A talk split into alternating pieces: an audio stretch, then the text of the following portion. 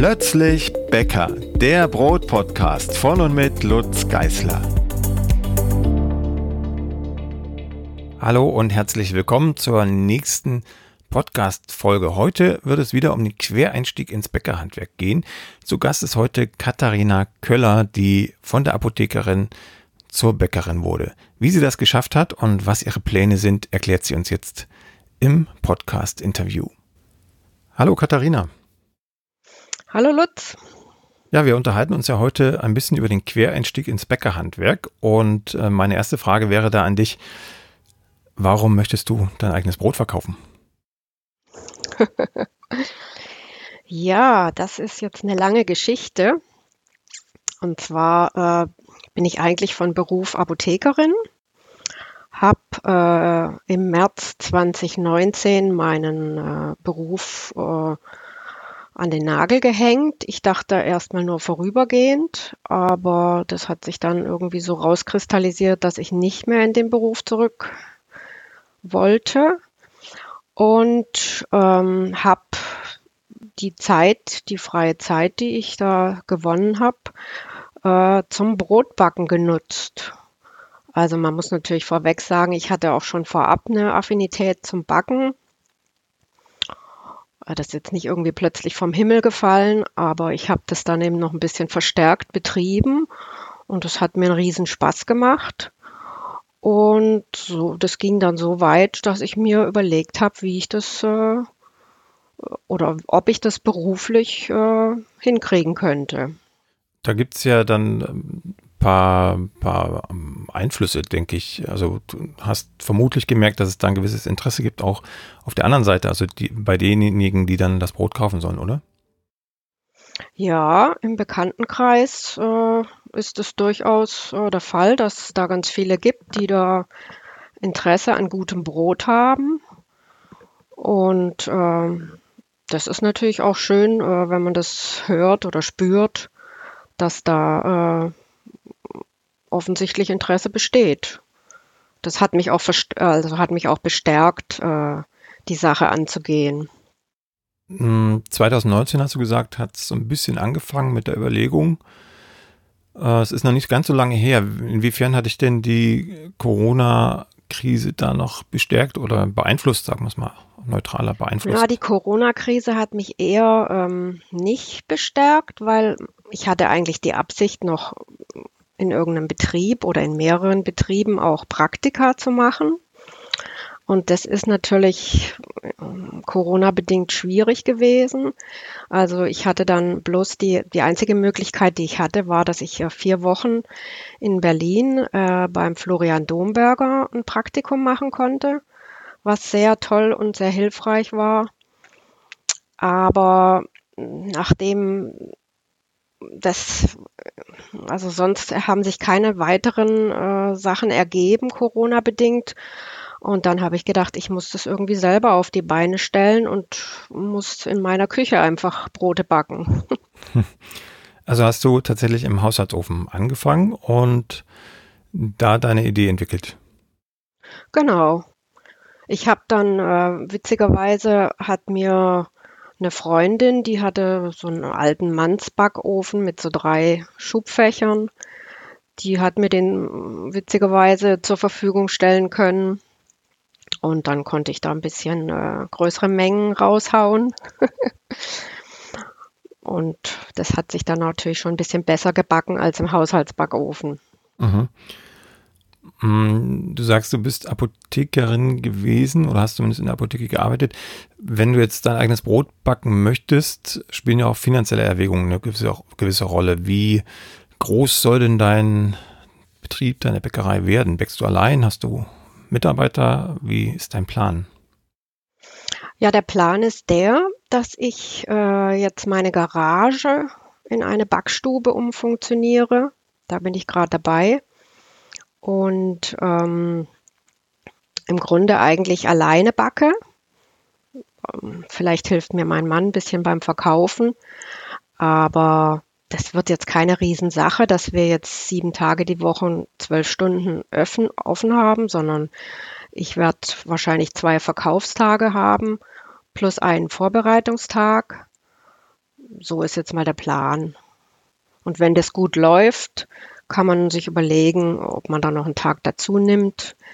Also das ist jetzt sicherlich nicht, äh, auf die Art und Weise wird man sicherlich nicht seinen Lebensunterhalt bestreiten können. Das ist schon mehr so ein ausgedehntes Hobby. Mhm. Jetzt werden Sie gleich viele fragen, naja, gut, ähm, Garage habe ich auch, backen kann ich vielleicht auch ein bisschen, ähm, dann verkaufe ich mein eigenes Brot, aber da gibt es ja leider oder zum Glück, je nach Sichtweise, ein paar Hürden in Deutschland. Da würde ich ganz gern mit dir drüber reden in den nächsten Minuten. Ähm, wie hast du es denn geschafft, dass du dein eigenes Brot verkaufen darfst, ohne Bäckermeisterin zu sein, soweit ich weiß? Genau, also ja, es gibt praktisch zwei Hürden, die man überwinden muss. Man muss natürlich die Garage von den Räumlichkeiten äh, so gestalten, dass äh, bei uns ist das das Amt für Veterinär äh, und Lebensmittelrecht. Die nehmen das ab. Das ist die eine Sache. Und die andere Sache ist die Ausbildung. Und ähm, das, da ja das Bäckerhandwerk ein meisterpflichtiges, ein meisterpflichtiger Beruf ist, kann ja nicht jeder herkommen und Brot verkaufen, sondern äh, man muss im Grunde eine Meisterprüfung haben. Die habe ich nicht. Ich habe nur eine meisterähnliche Prüfung abgelegt. Und das war möglich, weil ich eine Ausnahmebewilligung bekommen habe bei der Handwerkskammer äh, im Bereich äh, Backwaren mit Sauerteig. Also ich, ich habe die Erlaubnis, Backwaren mit Sauerteig herstellen zu dürfen, ohne dass ich jetzt einen Meistertitel habe. Ja, das klingt ja erstmal hervorragend. Welche ähm, ja, Bedingungen musstest du denn erfüllen oder wie lief die Prüfung ab? Also wie groß ist der Aufwand, um dann am Ende den Zettel zu haben, wo drauf steht, du darfst Backwaren mit Sauerteig herstellen? Ja, das war, war schon ein relativ großer Aufwand, weil am Anfang erstmal gar nicht klar war, wie, wie ist der Weg. Also da gibt es jetzt nicht irgendwie, dass man da irgendwo im Buch nachschlagen kann, wie, wie komme ich jetzt als Quereinsteiger zu einer Bäckerei, sondern das hat bedeutet, dass ich ganz viele Anrufe bei der Handwerkskammer getätigt habe. Ich glaube, die haben schon, wenn sie meinen Namen gehört haben, haben sie schon die Augen verdreht. Also bis erstmal überhaupt klar war, dass es über diese Ausnahmebewilligung geht, das hat schon mal lange gedauert.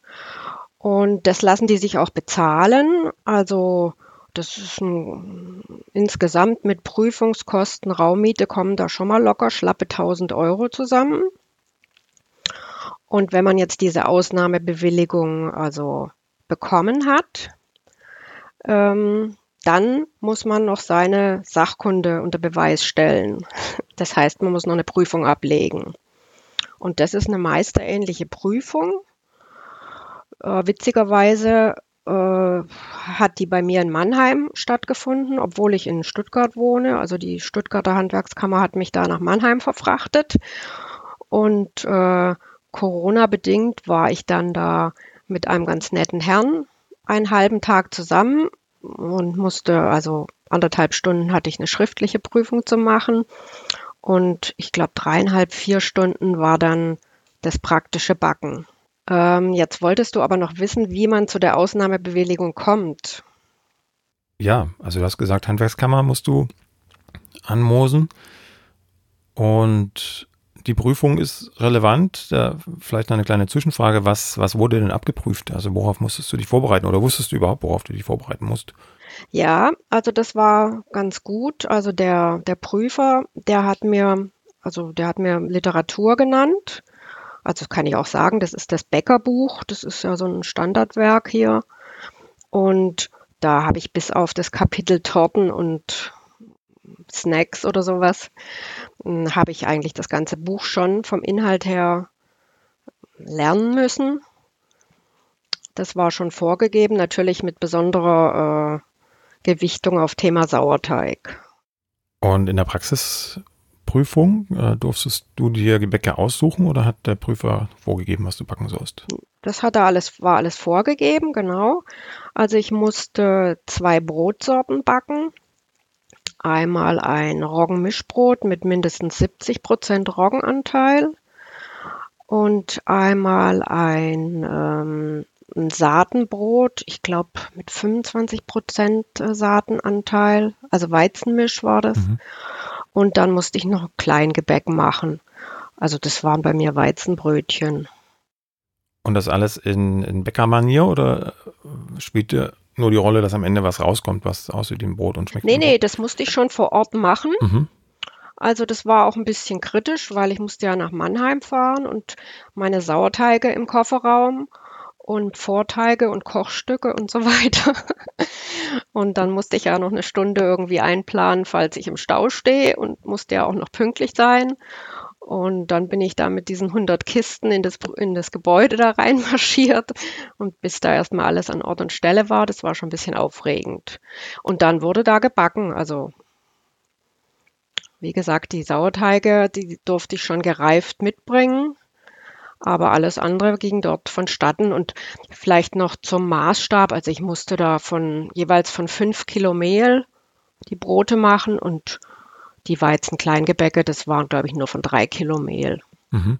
Und gab es da ähm, die Voraussetzung, dass du im Weizen-Kleingebäck-Bereich mit Backmittel arbeiten musst oder hast du einfach deine normalen Brötchen gebacken und also ich habe meine normalen Brötchen etwas kleiner und etwas heller vor allem. Das wurde bemängelt. Das war dann ganz süß. Also der meinte dann irgendwie, als wir dann die Brötchen im Ofen betrachtet haben, oh, die werden ja gar nicht braun. Haben Sie denn da gar kein Backmittel rein? dann habe ich gesagt, nö. ja, aber das, äh, das Komplizierte war eigentlich für mich, weil ich ja ein Sauerteigbäcker bin oder eine Sauerteigbäckerin. Und das, es ging ja jetzt nicht in der Prüfung nur mit reinen Sauerteigen zu backen oder in diesen dreieinhalb Stunden da kriegt man jetzt nichts Vernünftiges hin. Also war ich jetzt schon darauf angewiesen, auch mit Hefe richtig zu backen. Und das hat mich ein bisschen zurückgeworfen, weil ich da gar, mich gar nicht so gut auskannte und auch die Rezepte nicht so parat hatte. Da hat es eine ganze Weile gedauert, bis ich überhaupt erstmal Rezepte äh, ausgetüftelt hatte, die dann so waren, wie ich es für richtig hielt. Das war dann schon ganz spannend. Und der Prüfer war aber am Ende doch zufrieden, offenbar, ne? Sonst hättest du deine der Genehmigung. Der Prüfer war sehr zufrieden, ja. genau. Ja, das hat gut geklappt. Ich muss auch sagen, ich durfte auch die Backstube, also diese Leerbackstube, die habe ich mal ein paar Wochen vorher auch besichtigt, damit ich da mal eine Vorstellung habe, wie das da so läuft. War ja auch ganz andere Weil Technik, ja als, jetzt, du, als, du, sie kanntest vom ja, ja, ne, von zu Hause. Genau. Ja. Okay, jetzt hast du also sozusagen das Schreiben, wo drin steht, du darfst Backwaren mit Sauerteig herstellen. Das heißt ja im Grunde, wenn ich es jetzt weit auslege, du könntest alles backen, was du möchtest, solange da immer ein bisschen Sauerteig mit reinfällt. Ja, das könnte man so sehen, ja. Wie ist denn dein, dein Eindruck? Äh, würdest du diesen Weg, also über Ausnahmegenehmigungen und mit der Handwerkskammer diskutieren, ähm, empfehlen? Ist, ist es aus deiner Sicht der kürzeste Weg, den du kennengelernt hast? Oder gibt es da irgendwo Eckpunkte, Knackpunkte, die man noch umschiffen könnte, wenn jetzt andere vielleicht auch dir folgen wollen und auch in ihrer Garage backen möchten? Ja, also wenn du fragst, ob ich das nochmal so machen würde, ja, weil das tatsächlich relativ für mich jetzt sehr kurz war. Was aber natürlich nur funktioniert, also zumindest hier in Baden-Württemberg, wenn man äh, über ein gewisses Alter hinaus ist und einem sozusagen diese Meisterprüfung nicht mehr zugemutet werden kann. Und man muss eine abgeschlossene Berufsausbildung vorweisen. Und das war bei mir der Fall oder ist bei mir ja der Fall. Und von daher mh, hm, war ich da schon relativ schnell mit durch, hatte aber halt auch natürlich schon eine, eine Vorahnung. Also schon ein bisschen eine Ahnung vom Backen. So, ich bin ja da nicht als von, von null eingestiegen. Ja. Okay, das ist sozusagen die größte Klippe, die man umschiffen muss, wenn man Brot backen möchte in Deutschland. Die zweitgrößte Klippe, kann ich aus eigener Erfahrung sagen, äh, sind die anderen Behörden die es noch so gibt. Ähm, und zwar, was dann die eigentliche Backstube angeht. Gab es da Probleme oder Kämpfe, die du ausfechten musstest? Ja, da gab es tatsächlich auch äh, Probleme.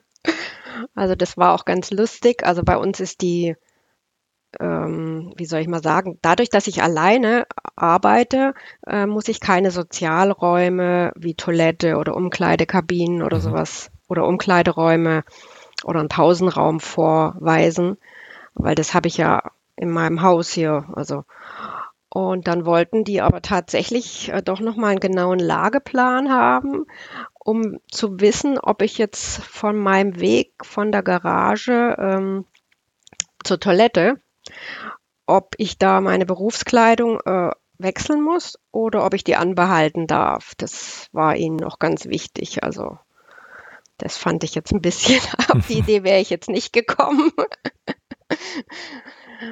ja, aber das konnte dann ausgeräumt werden.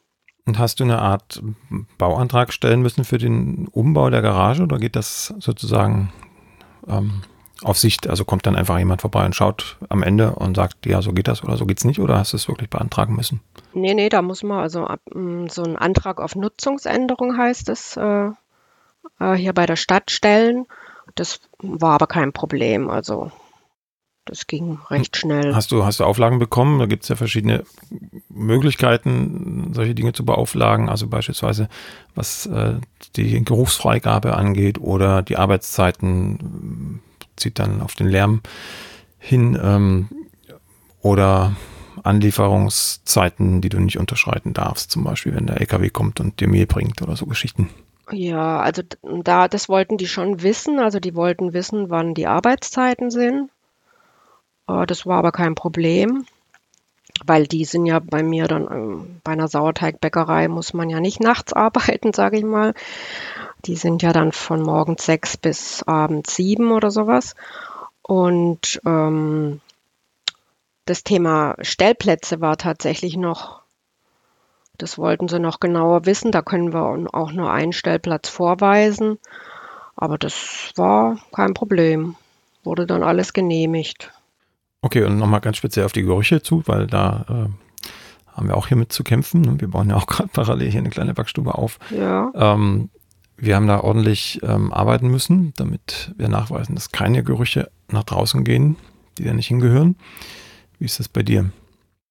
Das war kein Thema. Also, nee, das war kein Problem. Hm. Wahrscheinlich auch, weil vielleicht klar war, dass es halt nur eine Kleinstbäckerei wird keine Ahnung. Und man muss sagen, hier, das ist relativ, äh, wie soll ich mal sagen, da wo wir wohnen, ist relativ viel Raum. Also ist jetzt mhm. nicht irgendwie so ein enges Wohngebiet. Wie richtest du dich ein, wenn ich das fragen darf? Also mit welcher Ofentechnik zum Beispiel bäckst du oder was ist dein, dein Ziel an, an Broten pro Tag? Ja, das ist eine gute Frage. Vor allem die, die, die bessere Frage wäre gewesen, mit welcher Anzahl fange ich an? also keine Ahnung. Also ich denke, wenn ich 100 bis 150 Brote ist sicherlich das Maximum. Mhm. Ob ich das, ob ich dazu komme oder nicht, weiß ich nicht. Muss ich sehen, wie sich's anlässt. Also ich werde auf jeden Fall ein sehr, sehr kleines Sortiment haben und auch immer an den beiden Tagen also zwei gleiche Sorten, dass die Kunden einfach auch wissen, donnerstags gibt es das Brot, freitags gibt es das Brot. Und dann wollte ich auch noch irgendwas Süßes anbieten. Mal schauen. Und von der Ofentechnik, das ist auch eine gute Frage in den Zeiten der steigenden Energiepreise. Ja, aber das Einfachste ist äh, für mich ein Elektroofen. Ja, und dann stellt sich ja schon wieder die Frage nach dem Hausanschluss. Ne? Ist genug Strom ja. da? Ja, das haben wir abgeklärt. Also das müsste hinkommen. Also ich habe vor, so einen Ofen zu haben, der vielleicht drei Quadratmeter Backfläche hat. Und wenn man da jetzt nicht alle Ebenen gleich auf einmal hochjagt, sondern da ein bisschen guckt, dass man das nacheinander macht, dann müsste das eigentlich gehen. Ja, ich höre da so ein bisschen raus. Ganz am Ende bist du noch nicht. Ähm, wie ist denn der Stand der Dinge? Auf welchem Stand bist du und wann soll es offiziell losgehen? Wann dürfen deine Nachbarn und Umgebenden das erste Brot kaufen? ja, also es hat sich alles jetzt so ein bisschen rausgezögert. Mm, und letzte Woche ging es jetzt aber tatsächlich richtig los. Also es wurde Hand angelegt und zwar wurde als erstes jetzt erstmal das Garagentor ausgebaut. Das Garagentor wird ersetzt durch so ein Fenster, weil ich praktisch durchs Fenster hindurch äh, verkaufen werde, weil in die Garage selber können ja nicht noch Kunden reinkommen. Das ist dann zu eng. Und je nachdem, wie der Elektriker und sowas und Fußbodenmacher, wie die zeitlich jetzt kommen, wird es wahrscheinlich Januar, Februar. Ja, ähm, vielleicht für, für die Hörer, die gegebenenfalls in deiner Nähe wären und dein Vorhaben noch nicht kennen, wo wird man denn dein Brot kaufen können? Ja, das ist in Renningen, das ist bei Stuttgart oder Leonberg. Und der Name von meiner Bäckerei wird sein Kraftbrot. Das ist äh, so wie Kraftbier, mhm. also handgemachtes Brot. Ja, und ich habe auch, äh, man findet mich auch äh, im Internet. Ich habe auch einen Instagram-Account. ja, aber das Beste ist, ich habe gutes Brot, sagen wir mal so. Vielleicht zum Abschluss noch ein kleiner Tipp von dir für alle, die dir das gleich tun wollen.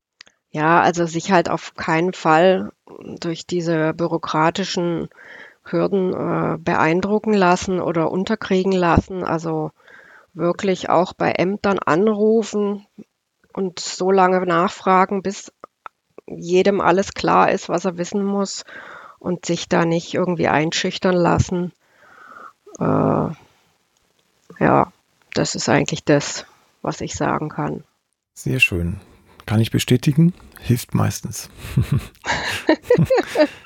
ja, Katharina, ähm, dann wünsche ich dir viel Glück mit deinem Vorhaben und sollten wir mal in der Nähe sein, dann komm auf jeden Fall vorbei.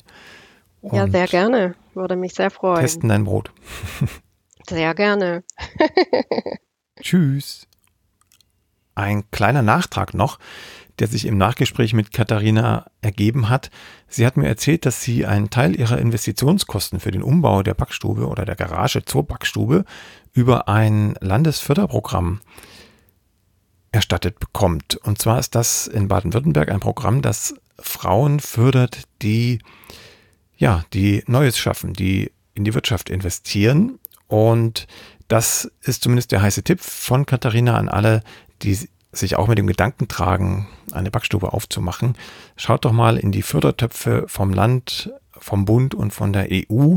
Sie sagt natürlich auch, und das kann ich auch bestätigen, aus eigener Erfahrung, das ist ein schwerer Kampf und sie allein hätte diesen Antrag auch nie stellen können. Das hat sie mit Hilfe ihres Mannes geschafft, der da beruflich auch ein bisschen mit zu tun hat. Aber es gibt auch entsprechende Stellen, Geschäftsstellen, ähm, Vereine, die einen dann bei der Beantragung solcher Fördergelder unterstützen. Und es ist zumindest mal einen Blick wert, zu schauen, ob es da einen passenden Topf gibt. So viel dazu. Bis zum nächsten Mal. Ciao. Die nächste Folge von Plötzlich Bäcker, dem Brot-Podcast, gibt es ganz bestimmt. Wenn du bis dahin meine Arbeit am Blog oder für diesen Podcast unterstützen möchtest, dann klicke dich auf plötzblog.de slash unterstützen. Vielen Dank.